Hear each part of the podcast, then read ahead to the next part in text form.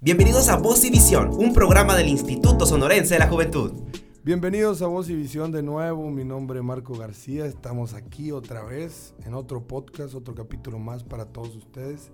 Y hoy tenemos a un invitadazo, a una persona que yo sé que más, que muchos de aquí lo conocen, que lo han escuchado, que lo han visto, ahora con el furor de, de las redes sociales y de YouTube fue más el impacto que tuvo este personaje, esta persona que tenemos aquí con nosotros. Y pues sin más preámbulo, le damos la bienvenida a Danger. Bienvenido, Danger. ¿Qué onda, Marco? ¿Cómo estás? Oh, bien, muy bien aquí. Muy contento de tenerte aquí. Gracias. Eh, empezamos este proyecto, el proyecto de, de Voz y Visión, Mm. con la finalidad de empezar a llegar a personas que tuvieran más impacto a, a nivel nacional, a nivel internacional. Pero sinceramente no pensamos en que tan rápido íbamos a tener a una persona como tú en estas, en estas instalaciones, en esta cabina. Y pues para nosotros es un orgullo estar aquí platicando contigo, conocerte un poquito más. Y pues más que nada que motives a los jóvenes, que les des tu, tu vivencia y que les aportes un poquito más a la carrera que quieran hacer o si se quieren dedicar a, a lo que es el hip hop. Gracias, pues gracias por el espacio, por las flores. Eh, yo creo que es importante este tipo de proyectos que, que vengan desde el Estado, desde las instituciones, porque al final eh, lo que es el Estado es la administración de los recursos públicos y, y la idea es que se administren de una forma en la que haya un bien común o el bien comunitario. Y me parece que este tipo de espacios al ejemplificar eh, con algunos personajes. Yo no sé qué tanto sea un ejemplo, pero voy a intentar dar un par de, cosas que, que, puedan inspirar por lo menos o hacerle curiosidad a alguno que nos esté oyendo. Eh, pero los seres humanos somos individuos de ejemplificación, Marco. Hasta que yo escuché que un morro en mi barrio estaba rapeando en español, yo supe que yo también podía hacerlo, ¿no? Y eso que crecí con hip hop en inglés, todo fue el soundtrack de mi vida desde morro. Mis primos crecieron en California, yo soy de Tijuana, Baja California, y ellos traían cassettes de Snoop Dogg, Jay-Z, Eminem, eh, Biggie, Tupac, Rakim, toda esa gente. Pero yo cuando escuché al Jorge, que es un morrillo de mi barrio vago, eh, rapeando una rola que él me dijo que él inventó, que luego supe que era de Vico sí, eh, dije, órale, si este morro puede, pues yo también puedo, güey, ¿no? Yo ya escribía versos y eso, pero desde la poesía y desde otro tipo de cosas. Entonces es importante el ejemplo, ¿no? Como que nos inspira también a, ah, yo también puedo, ese yo también puedo es importante. Entonces, bueno, vamos a intentar que haya un poquito de eso en la conversación. Perfecto, la verdad, eh, tú lo dijiste, este, hay que intentarlo. Y si tú sabes que puedes, o incluso tú dices no puedo, pero lo puedo luchar, ya con eso es una motivación que haces y que aportas tú como persona, ¿no? Yo creo que muchas personas este, se cierran en el no puedo, se mm. cierran en el que no tengo los, el talento suficiente, mm. pero hay un dicho de un compañero mío, eh, actor de doblaje, por cierto, que dice, a veces eh, la disciplina supera el talento. Sí, y sí, eso sí. siempre se me quedó muy grabado y, y, es lo que aporto a los demás, a los jóvenes, que puede que no tengas el ritmo para entrar en un beat, puede que no tengas la, la inteligencia rápida, o sea, la creatividad en el momento, pero si lo practicas y eres constante y eres disciplinado, en algún momento van a rendir frutos todo eso, ¿no? Sí, estoy de acuerdo. ¿eh? O sea, yo creo que cualquier cosa a la que le dediques horas de disciplina, eh, vas a obtener eh, vas a obtener habilidades para desarrollar eso. Y sin duda yo confío más en la gente disciplinada que en la talentosa. ¿eh? O sea, mi experiencia como artista, como productor cultural, eh, organizando festivales, giras, tours, yo 100% confío más en la gente que es disciplinada, que está comprometida con el proyecto, que la gente que es de talento nato, por decirlo de una forma, porque hay mucha confianza en el talento nato. Es mucho, ah, al cabo sí, lo ha, sí la hago, ¿no? Eh, confío más en la gente comprometida y, y, disciplinada. Y sin duda la gente que yo conozco que es exitosa tiene una dosis de disciplina forzosamente, ¿no? Sin eso no, no se logra mucho, ¿no? Sí, sinceramente sí. Y pues ya lo escucharon. Este, damos por terminado el podcast. Buena conclusión. pues así quedamos. muchas gracias por seguirnos, muchas gracias por escucharnos. No, no es cierto. Pero aprovechamos y nos vamos un poquito para atrás. Me, me, dijiste que tú ya movías lo que eran las letras en forma de poesía. Sí. Y era lo que te quería preguntar, Danger. ¿Cómo inició Danger? ¿Cómo inició el adentrarte a hip hop? Dijiste que por tus primos, pero ¿cómo te movió a ti el, ok, yo puedo y luego me eché al ruedo y saqué mi canción? Vale, como, como, te, como te decía al inicio, la idea tampoco para mí es que todos los que nos escuchen digan, ah, claro, yo voy a ser rapero. Creo que la historia de vida, eh, si puede ser un ejemplo porque yo vivo feliz haciendo lo que amo, eso creo que sería el mejor ejemplo, eh, el mejor consejo que puedo darte para llegar a ese camino que tú logres vivir de lo que amas, de lo que te apasiona, porque si todos hiciéramos eso seríamos felices y sería un mundo más feliz. Y sí se puede. Em, yo crecí en un barrio de esos de calles de tierra, se llama paracaidismo, le llaman en mi barrio, que es que mi mamá se fue al cerro y dijo ya no quiero rentar y mi papá la siguió y crecí en ese espacio que luego eh, pues se convirtió ya en una colonia, pero en ese tiempo pues era, era un, terreno baldío. Eh, mucha gente se fue así, entonces en esos contextos de precariedad o de carencias siempre hay mucha violencia o suele haberla. E, es normal porque eh, la falta de oportunidades hace más difíciles los entornos. Pero en ese lugar mi padre construyó un cuartito de dos por dos, pero tenía un pequeño librerito y ese pequeño librerito para mí es una de las claves de lo que cambió mi vida o lo que me dio una posibilidad de ampliar mis horizontes. Yo era un niño consciente, por lo tanto un niño miedoso, porque eh, la valentía es igual a la inconsciencia. Eh, la valentía es sobreponerte a los miedos o no es, ¿no? Si tú no tienes miedo a algo, pues entonces no eres valiente al enfrentarlo. O sea, ser valiente es que tengas miedo y que lo hagas a pesar del miedo. Eh, y mi padre, mi madre me enseñó a leer temprano antes de entrar a la escuela y mi padre siempre estuvo haciéndole eh, cosquillas a mi curiosidad, me parece a mí. Entonces yo devoré esos libros que tenía ahí mi papá, que eran clásicos eh, de la literatura. Y luego conforme fui creciendo, le iba pidiendo que me consiguiera más. Luego cuando yo tuve posibilidades de agarrar una bicicleta ahí en la pubertad con los morros del barrio, descubrimos una biblioteca pública que estaba ahí cerca, bueno, relativamente, en las bicis. Y el vato de ahí me lo camarié y me cambiaba libros si yo le daba cinco pesos. Entonces ahí conseguí cosas así joyitas en esa biblioteca pública. Le dejaba un libro y me llevaba el Quijote, güey. Le dejaba un libro y me llevaba Siddhartha de Germán Hess. Le dejaba un libro y me llevaba El Llano en Llamas de Juan Rulfo. Le dejaba un libro y me llevaba uno de Cortázar Rayuela. Eh, Cien años de soledad de García Márquez. Todos los clásicos del boom latinoamericano, novelas, cuento, lo leí eh, por, por esos trueques. Y siempre, o sea, yo me enamoré de la lectura. Eh, y creo que eso cuando empecé a rapear fue lo que hizo la diferencia en mi carrera. Eh, o sea, la diferencia hacia otros compas o otros colegas. Porque el lugar donde crecimos era solo rap gangster, ¿no? O sea, nosotros rapeábamos en los car shows, era lo que había. Si el rap ahora todavía tiene tintes de negatividad en la sociedad, o sea, todavía lo ven como, ah, esa madre es de cholos Imagínate, te estoy hablando de los 2000, pues, ¿no? Eso sí era como que estaba estigmatizado machín. Entonces, los únicos espacios que nos abrían eran los car shows y ese rollo. A mí yo creo que soy de los que empezó a abrir puertas en otros sitios, como que el discurso que tengo musicalmente, eh, no decir groserías en las canciones, que no es algo que yo diga, ah, no voy a decir groserías para que, para que me dejen rapear, no, es algo que se da orgánicamente. A mí, no, um, yo grababa en mi casa, entonces no me gustaba que mi mamá escuchara que yo estaba diciendo muchas groserías porque sí. Y tampoco soy alguien que, como que soy consciente de que lo que yo hago va a durar para siempre, por lo menos un rato, porque lo que subes a internet ya no lo borras.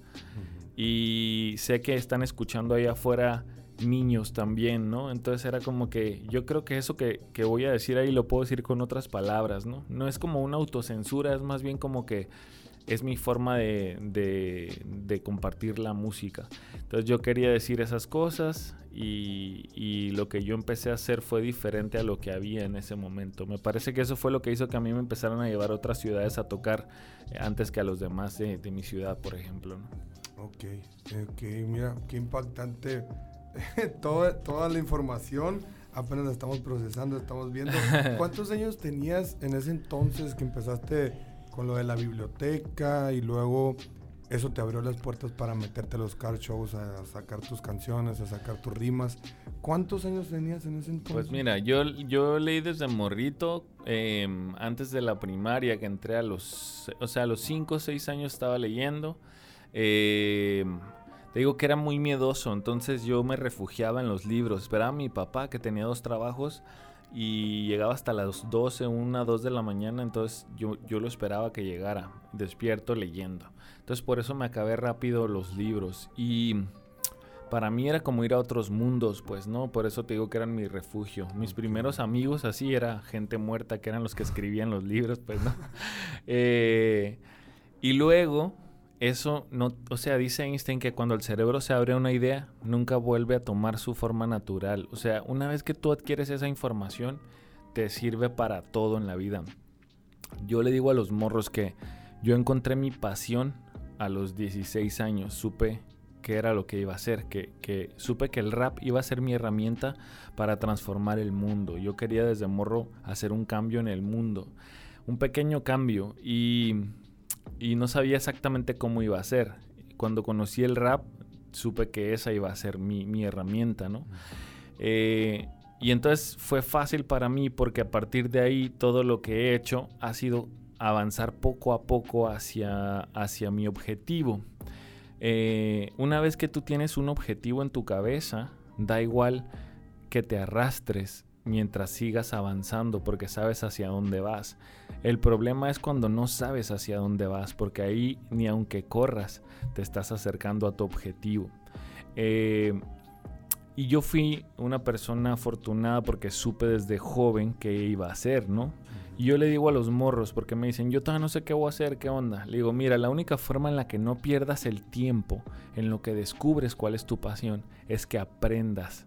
Porque aprender es lo único que nos va a servir sea lo que sea que hagamos. Entonces aprende de todo, no, no es aprender solo en la escuela que la escuela sea una herramienta más de tu aprendizaje, pero aprende a aprender, sé curioso, aprende a usar el internet, indaga, siempre está alerta porque puedes aprender de los ancianos, de los niños, de observar. La observación es el primer paso de la ciencia y la filosofía. Todos los grandes descubrimientos que han pasado en el mundo inician con la observación. Entonces solo tienes que abrir ese tercer ojo de la observación y la curiosidad y vas a aprender cosas. Y siempre con humildad.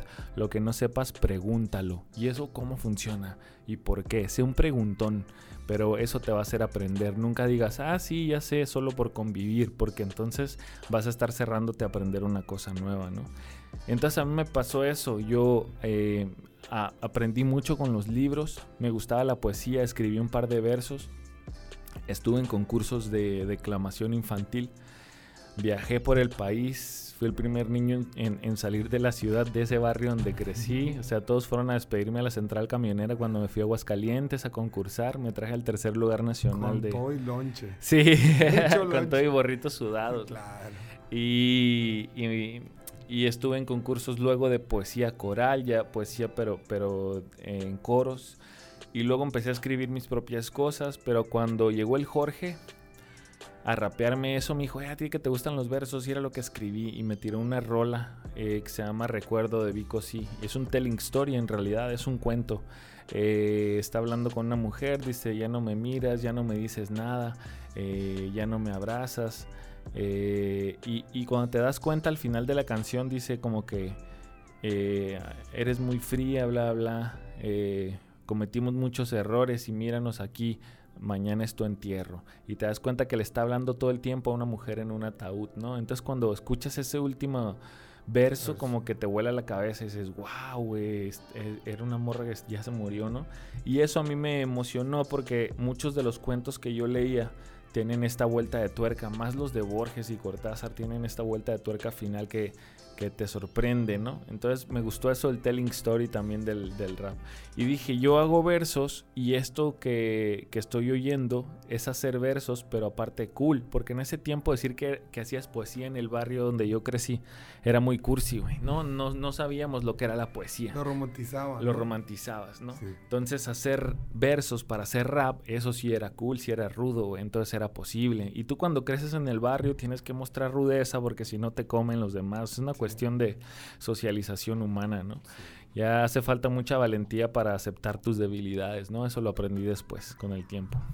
Ok, entonces eh, tomaste el giro del rap, empezaste con los car shows y cómo fue o cuál fue más que nada. Me gustaría hacerte esta pregunta. ¿Cuál fue la canción que fue la que te marcó del Danger que iba a car shows a Dangers a dar shows? Eh, hay una rola em, que se llama 24 horas y esa rola empezó a sonar mucho. Em, porque eh, es una rola que dice que quiero 24 horas dedicadas al rap sin tener que preocuparme de qué voy a cenar. Eh, me van a criticar los que no pagan la renta. Eh, y los que no entienden que no estoy a la venta. Eh, estaba hablando de dinero, lo cual es siempre un tema muy delicado en movimientos urbanos. Porque se, apega mucho el hecho del amor al arte, ¿no? Si tú estás rapeando, ¿por qué quieres hacer, por qué quieres ganar dinero de eso, no? Eh, pero yo lo que quería decir es, a mí me apasiona mucho el arte y trabajo como un profesional me gustaría que esto se reconozca como un oficio profesional y que nos paguen como profesionales para poder dedicarle todo el tiempo a eso y no tener que trabajar en la fábrica a mediodía o un día completo y llegar con pocas horas cansado, agotado por hacer algo que no me gusta y ya no tener y poco a poco va a ir muriendo mi sueño. Ese era el reclamo de esa canción, ¿no? Me gustaría lograr que lo que yo hago me dé de comer para poder dedicarle mi tiempo completo a esto. Y fue polémica, por esto que te digo, ¿no? Y eh, casi nadie está hablando de eso. En ese momento el discurso era como, yo no lo hago por dinero, lo hago por amor y esto. Y yo tenía como una conciencia un poco más adulta a lo mejor, ¿no? De que sí, sí, yo también pues amo esto, por eso lo hago, pero como lo amo tanto, quisiera dedicarme al 100% a eso y no tener que estar viendo cómo voy a pagar la renta, ¿no?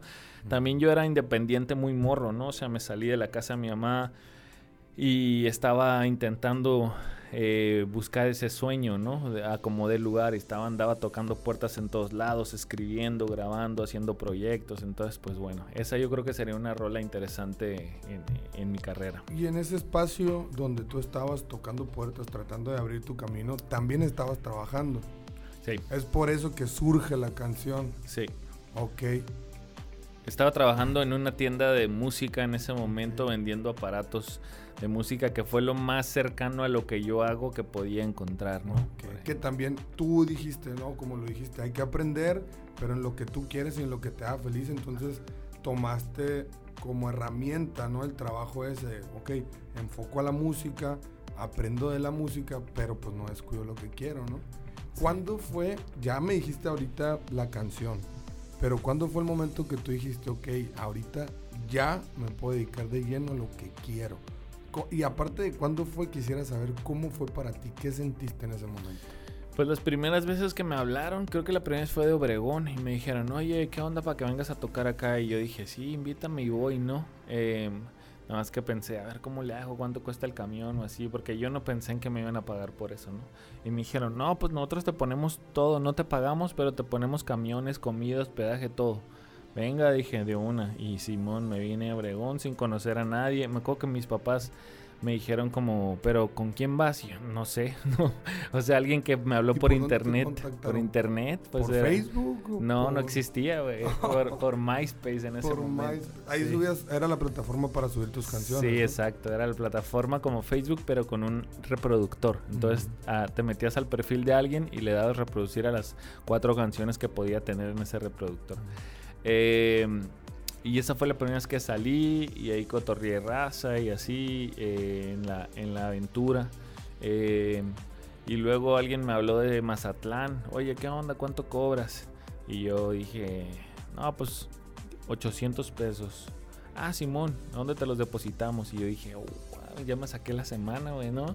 Era lo que yo ganaba la semana. Ah, ya. Eh, y entonces dije, órale, pues así va a ser. Y me apliqué machín así a chambear, a sacar más música, a contactar gente de otros lugares. Oye, voy a Mazatlán, ¿qué onda con Culiacán? ¿Quién conoce organizadores? Yo, oye, ya estoy ahí, pásame para allá. Simón, ¿cuánto? Mira, como ellos ya van a pagar camiones, tú, tú mil pesos y, y ya arre, se hace, pum, ¿no? Y ya yo empecé a armar tours así, contactando gente y luego ya empezó a salir gente y luego empecé a cobrar más y ya, estuve a gusto dedicándome a lo que quería. Nunca he estado, soy muy inquieto, ¿no? O sea, empecé al mismo tiempo a hacer talleres, eh, hacer festivales, yo organizar cosas, eh, traer otros raperos para que hubiera más eh, representación, sí, variedad para que creciera la escena. Organicé eventos de graffiti, de breakdance, de skate, porque me gustaba toda la cultura urbana. Hicimos sin querer movimientos sociales en Tijuana que se filtraron en los medios de comunicación. Luego, así muchos proyectos que, hemos hecho, porque soy muy inquieto y digo, oh, podríamos hacer esto, ¿no? O sea, en ese mismo momento eh, yo me di cuenta que había un camión varado en la Secretaría de Cultura y les pregunté, oye, ¿y ese camión? Y me dijeron, no, pues era un proyecto federal, pero dejaron de mandar recursos, que se llamaba Cultura en todas partes. Dejaron de mandar recursos y ese camión, eh, pues ya no se mueve, ahí está. Y le dije, oye, ¿qué onda? Si yo consigo dinero, ¿me dejas moverlo? Le quiero meter un estudio de grabación a la caja. Simón. Pero déjame que vengan grafiteros a pintarlo, Simón. Entonces lo grafiteamos todo el camión, muy chido.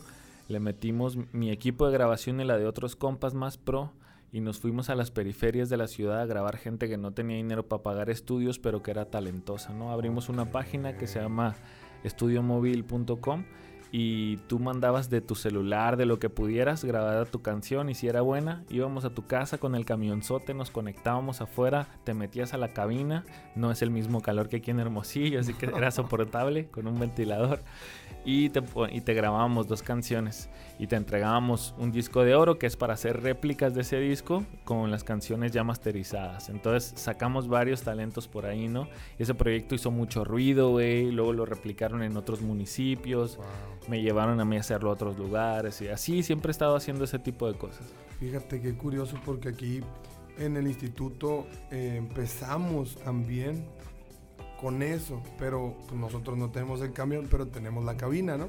Tenemos la cabina y ahorita estamos trayendo talento a grabar. Eh, a grabar. Obviamente no le podemos dar un proyecto como, como le dan el, profesional, ¿no? una canción ya completa, pero mínimo puedes venir aquí a, a medirte, a sentirte, a vivir la experiencia, porque llegar a una cabina sin experiencia es gasto. Sí. Y te cobran mucho y, no te sale como quieres. Entonces aquí estamos apoyando con la presencia y con la esencia esa de, empezar a saber más o menos, ya para los que quieran ir escalando y quieran ir aprendiendo un poquito más. Claro, claro. Está este, chido. Pues ya que vayan con bases, ¿no? Que vayan ya, ya preparaditos, como una escuela.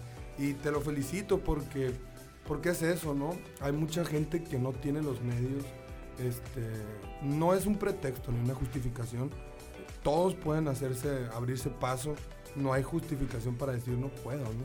Pero hay personas que en realidad no tienen la facilidad o no se abren el paso para, para, para encontrar eso, eso que quieren hacer. Y pues está padre ir a apoyarlo, ir a darles el espacio ese y darse cuenta que en realidad tienen talento, ¿no? Eso sí te lo, te lo felicito. Yo no sabía de eso, de ese giro, de ese movimiento que habías, que habías empezado allá. ¿Fue en Tijuana? Sí, eso fue en Tijuana. En Baja? Fue en Tijuana, se pasó a, otros municipios de Baja California y ahora se va a replicar en, en Barcelona, en España. Es que eh, ahora soy parte de una, un network internacional, como si fuera una ONG internacional que se llama Generation Hip Hop. Estamos en 67 países. Hay un representante de cada país que hace activismo hip hop, ¿no? Lo iniciaron en Nueva York, que es donde inicia el hip hop, los pioneros. Y contactaron a la gente de España para que buscara en cada país a alguien. Y me buscaron a mí, bueno, buscaron y me contactaron a mí. Yo soy el embajador de esa ONG. Y hay una idea internacional en, ese proyecto que es subir los proyectos exitosos y que tú puedas verlos de todos los países y si alguno te gusta lo descargas, bajas la carpeta y la aplicas en tu política local, ¿no? Entonces ese proyecto le gustó a algunas personas y el primero que se va a hacer va a ser ahí allá en Barcelona, ¿no? Esa es la idea. Ok, qué sorpresa. Fíjate, hasta dónde llegó, ¿no? Sí, sí, hasta sí. Hasta dónde llegó una inquietud. Sí. Una, unas ganas de no estar tranquilo hasta dónde llegó y qué bueno, porque pues es al final de cuentas, ¿no? Encontrar talento. Así pasa en el fútbol, pasa en el béisbol, pasa en todos los deportes, pero ahora empezar a darte cuenta y empezar a encontrar ese talento por este rubro, por, esta, por este movimiento artístico, pues sí está bien, ¿no? Espero que algún día encuentren eh, bailarines o empiecen a generar unos movimientos así, porque pues hay mucho talento en todas partes, ¿no? Sí, claro. El barrio tiene mucho talento, ¿no? Hay que intentar guiar hacia lugares propositivos todas esas ganas de hacer cosas que tienen los morros, la neta. Ok, entonces ya nos contaste un poquito de tus inicios, de tus principios dentro de Tijuana, ya saliste, Obregón, Mazatlán, Culiacán. Eh, después, no sé si me estoy adelantando mucho, pero yo ya tuve un contacto con Danger en YouTube mm. en batallas escritas. Claro. Estoy adelantándome, hay un, entre, un, algo importante ahí en medio. Pues hay muchos conciertos, sí. mucho, o sea, recorrí el país antes de eso, eh, su, saqué un par de álbums, eh, un par de premios, un premio de MTV Generation Hip Hop que me dan en, en Sevilla, España. Eh, eh, gané el premio a la juventud en mi ciudad, me metieron al Salón de la Fama en mi ciudad, bueno, en mi estado, en Baja California. Estuve en varios países de Latinoamérica, Panamá, Colombia, Argentina. Ahora actualmente he estado en 18 países gracias al rap, jueceando, haciendo conciertos, haciendo conferencias y haciendo talleres, ¿no? Entonces hubo mucho trabajo antes de que llegara la primera batalla escrita uh -huh. y luego y cuando llega la primera batalla escrita pues hay otro camino, ¿no? Hay otra gente que me ve gracias a eso, porque no, me va bien en las batallas escritas, eh, muchos, o sea, muchos me tienen como en el top de, de, de, las batallas escritas y este rollo, entonces eso también me funciona, eso también me lleva a, a Buenos Aires, Argentina, a batallar contra Chili Parker, eh, creo que solo he ido a, a, batallar a Argentina. Pero sí, ese es otro hito importante en, en mi carrera. Sí, fue, fue, fue, otro escalón, se sí. le pudiera decir. Sí. Eh, ¿cómo, ¿cómo, es el, el, el, vivir las batallas? Fíjate, es muy curioso. Yo nunca he tenido contacto con lo que es la batalla, las batallas escritas y freestyle. Mm. Pero ayer, domingo, tuvimos el primer estatal organizado ah, sí. por el Instituto Sonorense. Genial, sí. Y vimos de cerca cómo es más o menos el, el mundo de las batallas, eh, los morros aquí en el CUM, este, en concentración, armando el cipher para ver quién, es, quién se queda, quién se va, y luego ya pasan a, tarima y viven toda la experiencia. Es una experiencia diferente, pero nadie me la ha podido contar desde adentro. O sea, cómo es vivir la batalla escrita, cómo es llegarte, levantarte, llegar al escenario, memorizar, estudiarla, ¿cómo es? Es, es, duro. Eh, porque una batalla escrita, para quien no sepa de qué estamos hablando, eh, es que te dicen quién es tu rival dos meses antes de la batalla, tú tienes que estudiarlo, son tres rounds. Eh, de tres minutos para adelante, casi todos de cinco, de siete. Eh, lo cual hace que tengas que memorizar casi 20 minutos.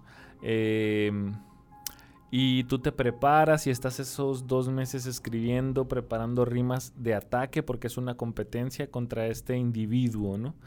Eh, tienes que ser muy astuto y mm, tener mucha inteligencia emocional para entender que no es tu enemigo, sino tu rival momentáneo. Eh, buscar ser creativo. Yo lo que intento es aprovechar la plataforma porque tiene millones de reproducciones estas batallas, la ve muchísima gente en habla hispana eh, y se vuelven referentes estas batallas. Yo busco mucho habilidades líricas, recursos literarios, creatividad eh, y siempre soy muy disciplinado. Yo desde que acepto una batalla empiezo a correr todos los días. Corro en las mañanas, despejo mi mente, llego y escribo, a eso me dedico. Cobro bien las batallas, a mí me pagan mucho mejor que todos los otros proyectos porque arriesgo mucho y dejo de trabajar. Entonces, yo tengo como ese, ese, esa característica que si no me pagan mucho o lo que estoy pidiendo, no batallo, ¿no? Porque yo dejo de hacer, de producir, o sea, me enfoco totalmente en la batalla para hacer un gran espectáculo. eh, y paro de trabajar dos semanas antes y me dedico solamente a memorizar esas dos semanas. Y utilizo métodos mnemotécnicos, yo utilizo Pomodoro, que lo pueden encontrar en Google, pero es básicamente primero ensayas dos horas, luego descansas cinco minutos, luego otras dos horas, descansas cinco minutos y luego vas avanzando una hora, descansas media hora, luego solo trabajas 20 minutos y descansas una hora, al final ya solo trabajo cinco minutos y descanso dos horas, así, ¿no? Entonces el cerebro como que le vas diciendo, guarda esta información, guarda esta información. Y ya yo hasta que domino perfectamente de pie a pa, empiezo en medio, empiezo de atrás para adelante, lo domino completamente, entonces ya estoy seguro para subir al escenario. Pero lo que tú sientes ahí, porque sabes que hay un individuo que te estuvo investigando a ti dos meses y que va a sangre a decirte lo que se le ocurra, es, se siente como cuando te subes a estos juegos mecánicos muy altos. Eh, así algo en el estómago indescriptible. Hay gente que se va y vomita antes, como Eminem en la película, antes de subir al escenario, porque no cualquiera soporta esa intensidad de emociones. Es, es duro. Es duro, es duro, sí, sí, he visto, he visto este, a raperos ya arriba en el escenario que, que de repente toman su silencio y dices, wow, o sea, es un rapero de renombre, con mucha experiencia y pues así que digas tú que la gente no, te dejaba rapear, pues no, ¿no? O sea, entró el nervio, gana el nervio. Yo también, pues yo me dedico al medio a la televisión y también sí lo, sí lo he sentido, ¿no? O sea, llegar a la, a la cámara y tener toda la información, mm. toda la información en la mente, ya sabes cómo está estructurada y de repente, ¿no? Q y ya no sabes nada. Sí, ¿Qué pasó? ¿Qué pasó? ¿Qué pasó? O sea, ayúdenme, ayúdenme, háblenme por el chicharo. Pero qué padre, qué padre vivir eso. Este, la verdad, siento que es difícil como batallar, como, ¿cómo se le dice? Como como eh, cantante, como rapero, entrar a las batallas, yo lo respeto mucho, no es algo que, yo lo pudiera hacer, pero más no es tanto por la lírica, sino por las emociones. Mm. Siento que estar arriba de la tarima y estarle diciendo todo a la persona y bajarse y ser amigo otra vez, no pudiera controlarlo yo. Eso lo respeto.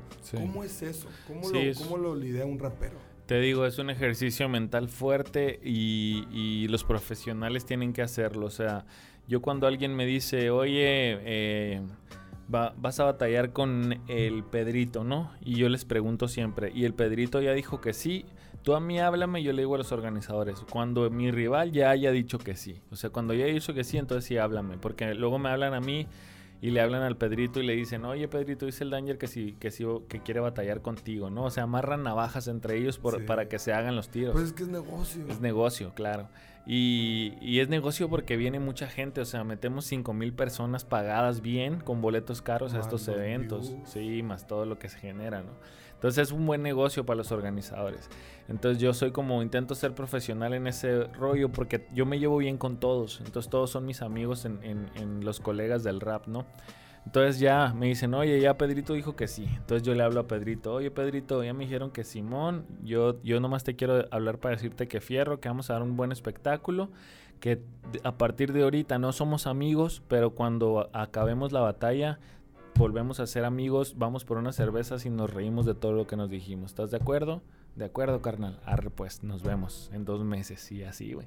No vuelvo a hablarle porque si no, no puedo hacer la batalla. Si sigue siendo mi amigo y pues no, no se puede, ¿me entiendes? Y yo lo que quiero es que sea un buen espectáculo y darle con todo y que le dé con todo y luego reírnos de todo eso, pues no es la única forma que funciona. Sí, sí, lo he visto, o sea, sí veo, por ejemplo, ahora con la FMS, este, se ve más de cerca eso, ¿no? Al tener a los, a los cantantes, al tener a los raperos ahí reaccionando a las rimas de los que están en el momento, o sea, no se van para atrás a backstage, pues ahí están viviéndolo. Ahí te das cuenta, pues, que hay una amistad, pues al final de cuentas es tu equipo de trabajo, ¿no? Pero tu equipo de trabajo está ahí, pero al mismo tiempo tus enemigos están ahí, pues. Entonces, verlo y dices, a la madre, o sea, yo no pudiera, o sea, yo, yo pudiera estar sentado contigo aquí, Danger, platicando, echándome una chévez, pero, pero no competiría, no me metería a, batallar contigo A pesar, primero me pegas una revolcada, ¿no? Para empezar. Pero no pudiera, o sea, no pudiera y es difícil. Y qué bueno que nos, que nos vas comentando y que nos vas diciendo cómo, cómo tenemos que manejar el respeto, ¿no?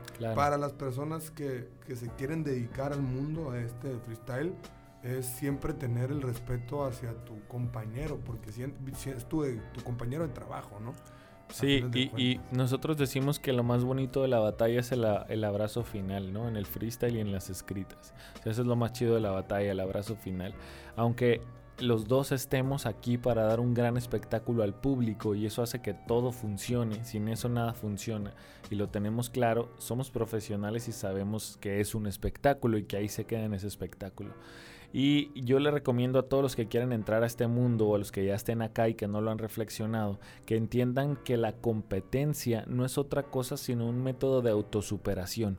Si la competencia es fiera y nos ha servido competir unos con otros para llevar el nivel del freestyle a donde está actualmente. Eh, hemos competido despiadadamente desde que inició el hip hop, ha sido una de sus bases y yo me lo he cuestionado porque yo a veces pienso que sería mejor compartir que competir, pero creo que hay momentos para todo y que competir en el rap y en todo el movimiento del hip hop nos ha llevado a donde estamos ahora. Solo hay que hacerlo de forma sana, es todo. Se puede hacer de forma sana. Piensa siempre que estás intentando ser tu mejor versión y hacerlo un poquito mejor que lo que hiciste ayer y te va a ir bien y vas a entender el respeto de los colegas y, la competencia sana. Wow. Ahí está, son palabras de Danger. ¿Qué más quieren escuchar a todos los jóvenes? Y también, este, no nomás en el mundo, en el mundo del hip hop, en cualquier, en cualquier área, en cualquier carrera, a lo que tú te quieras dedicar, siempre mantener ese respeto, esa, esa este, valentía, esa madurez con la que te acercas a tus compañeros, con la que te diriges a tu, a tu superior también. O sea, si te das cuenta son, son muchos, este, muchos consejos que les estás dando, pero no nomás para el mundo del freestyle, pues. Claro. Es para el mundo en general. Este, hay gente que aprende la mala, pero pues para eso estamos, ¿no? Para decirles cómo, cómo convendría o cómo se les facilitaría el mundo ya como adulto, porque al final de cuentas es difícil, ¿no? darte, darte contra, pues contra la pared en ciertos, en ciertos momentos, ¿no? Sí, claro. Pero, pero la máxima es, eh, hablando de esto, de que cuando estamos morros no escuchamos mucho a los adultos, ¿no? Nos entra por un oído, nos sale por el otro, ni modo, si así es la vida y así funciona, pues ni modo. Pero, pero algo que sí tienes que saber tú, si eres joven, es que lo que no escuches de tu madre lo vas a escuchar de la vida. Entonces podrías ahorrarte un par de pasos y, barras. barras. Ok, entonces ahí nomás para, para resumir lo del mundo de las escritas, ¿contra quién te tocó batallar en sí? Eh, escritas batallé contra Lírica Inversa, contra Sipo contra Proof, contra el tipo de Borderline de Chile, contra Chili Parker de Argentina, contra Enciclopedia de Venezuela, contra Tequila de México. Creo que esas han sido mis batallas escritas. ¿Y la más difícil? Eh, la más difícil. Eh, yo creo que la más pareja ha sido contra Proof. Proof es mi compa y, rapea muy bien y lo hizo muy bien en esa batalla. Ah, no lo nombré. También batallé contra Proof. Sí, sí, lo nombré. Ah, sí. Ah, Fue el segundo. Ah. Proof. Sí, sí, lo escuché. Pues mira, qué impactante este, ver el nivel, ¿no? El nivel contra, que, contra las personas con las que has sí, puro top. batallado. Porque yo, por ejemplo, a mi, pues tengo 27 años, ¿no? Pero yo empecé a consumir las batallas a los 14, 15, que fue la primera internacional de la Red Bull, que yo vi, y estaba piezas, estaba enciclopedia. Que para mí enciclopedia era un top. Sí. Y siempre fue un top. Obviamente, pues ha tenido carencias en el nivel ahorita, supongo, ¿no? Sí. Pero, pero que ya te haya tocado batallar contra una persona de ese calibre, pues sí dices, wow, estamos haciendo las cosas bien. Sí. Muy bien. Pues mira, este ya dimos un repaso de ti, ya vimos de dónde empezaste, cómo empezaste a avanzar, pero de aquí en adelante sabemos que estás ahora jueceando en la FMS, pero ¿qué sigue para Danger? ¿Qué es lo que busca Danger? Ya sabemos que no puede estar quieto Danger. ¿Y qué es lo que, que, se, que se viene para él? Sin, sin, sin, si no se quiere decir, no hay ningún problema, ¿no? Porque luego dicen que se ceban.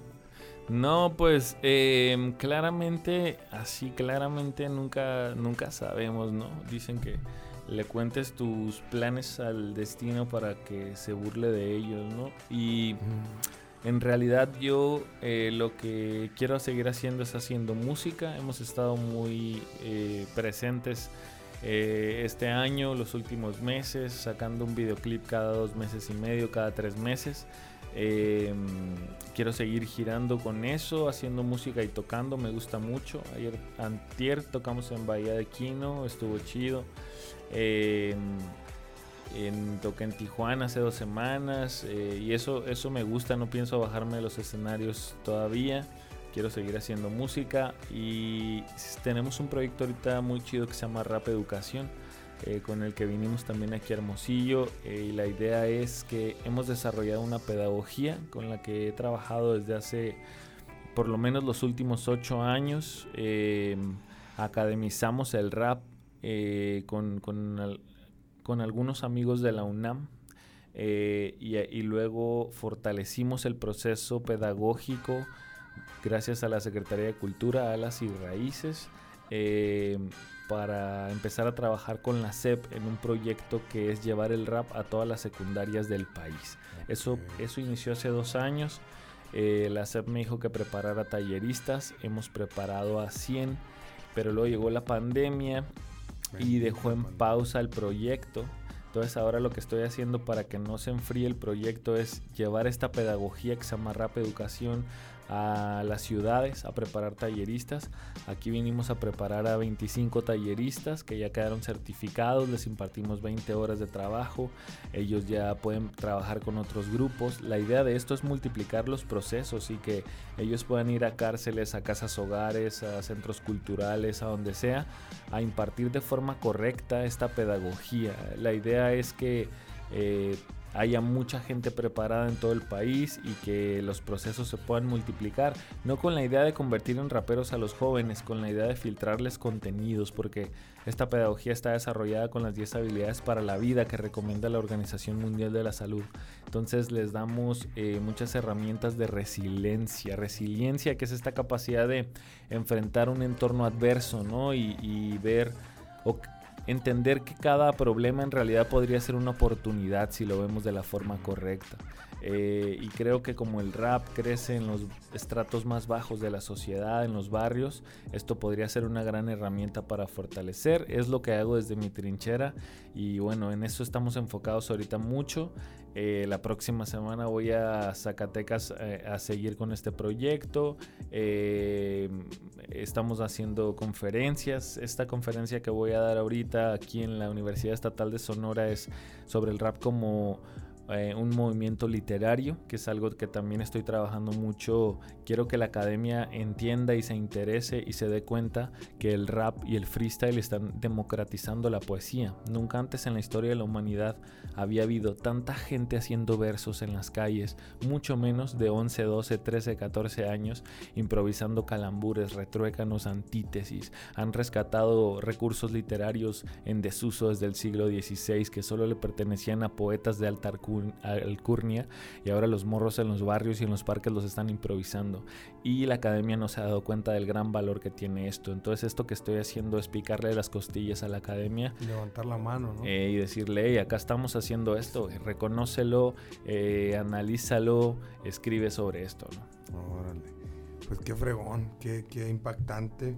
Este, un resumen de todo lo que, de todo lo que se viene y pues vaya resumen, ¿no? Eh, felicitarte por ese proyecto de, impartirlo en secundarias, eh, una manera diferente para aprender. Y creo que pues en estos momentos ah, quedaría perfecto para las, para las juventudes porque es lo que están viendo, ¿no? Y la otra parte también, el de levantar la mano para que se den cuenta de que gente ya está leyendo otra vez, niños están leyendo otra vez, por, el, por las ganas de salir de sobresalir y de tener más técnicas a la hora de meterse a un, a un cipher o a una, a una competencia, porque fue un cambio impactante que yo viví porque al principio cuando yo veía enciclopedia solamente era rimar. Mm. Ahora es rimar, tener coherencia, tener técnica y tener estrategia también y punchline. O sea, es un cambio completo y que la gente lo hace porque la gente se prepara y quiere más y quiere más y para eso necesita leer. Yo creo que sí está bien levantar la mano y qué bueno que lo estás haciendo tú y espero y que se unan todas las personas que están fuertes en el movimiento para pues para que se den cuenta ¿no? de lo que se está logrando con eso. De acuerdo, esa es la idea. Bueno, Danger, eh, no te quitamos el tiempo. Estamos muy agradecidos de estar contigo, de platicar contigo, de conocerte un poquito más. Pero no me quiero ir sin antes dejar un mensaje para las juventudes, un consejo que les puedas brindar. Algo que, que tú sientas que es importante para ellos, que quieren crecer y que quieren sobresalir en esto, en el mundo en general. Vale. Em, algunos tuvimos la fortuna que los que hubo un par de adultos o algún adulto en nuestra primera infancia que nos dijo que nosotros podíamos ser lo que quisiéramos ser. Y eso es muy importante. Eh, si tú no tuviste a esa persona que te dijo eso, pues es importante que lo escuches eh, por lo menos hoy. Eh, no es una mentira, es una realidad. Tú puedes ser lo que tú quieras ser puedes hacer lo que quieras a pesar de lo adverso que sientas que es tu entorno, a pesar de lo difícil que parezca, a pesar de iniciar hasta atrás en la carrera de la vida por los obstáculos que tuviste, eh, nada es imposible. Más difícil sí, pero entre más difícil sea el éxito, eh, más dulces son sus mieles.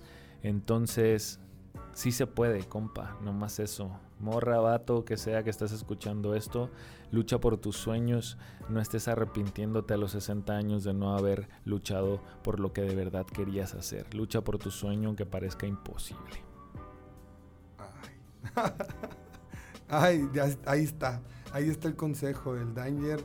Este, yo también lo vivo, yo también lo siento y te agradezco por esas palabras porque hay veces que tenemos baches todos tenemos baches y los sueños, alguna vez, alguna vez dices, está muy raro mi sueño, no creo que lo pueda lograr, pero hay que trabajar, hay que trabajar por ello y hay que saber que todo se puede lograr.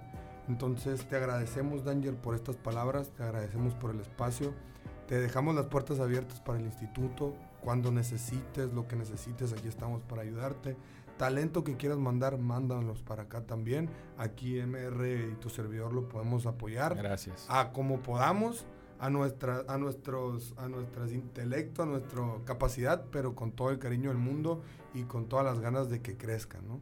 Te agradecemos, Danger, y pues algo que quieras eh, recalcar. Sonrían todos los días porque es el acto más revolucionario que existe, paz. Muchas gracias a todos. Esto fue Voz y Visión y nos y volvemos con más en el próximo capítulo. Esto fue Voz y Visión. Nos vemos en el siguiente episodio.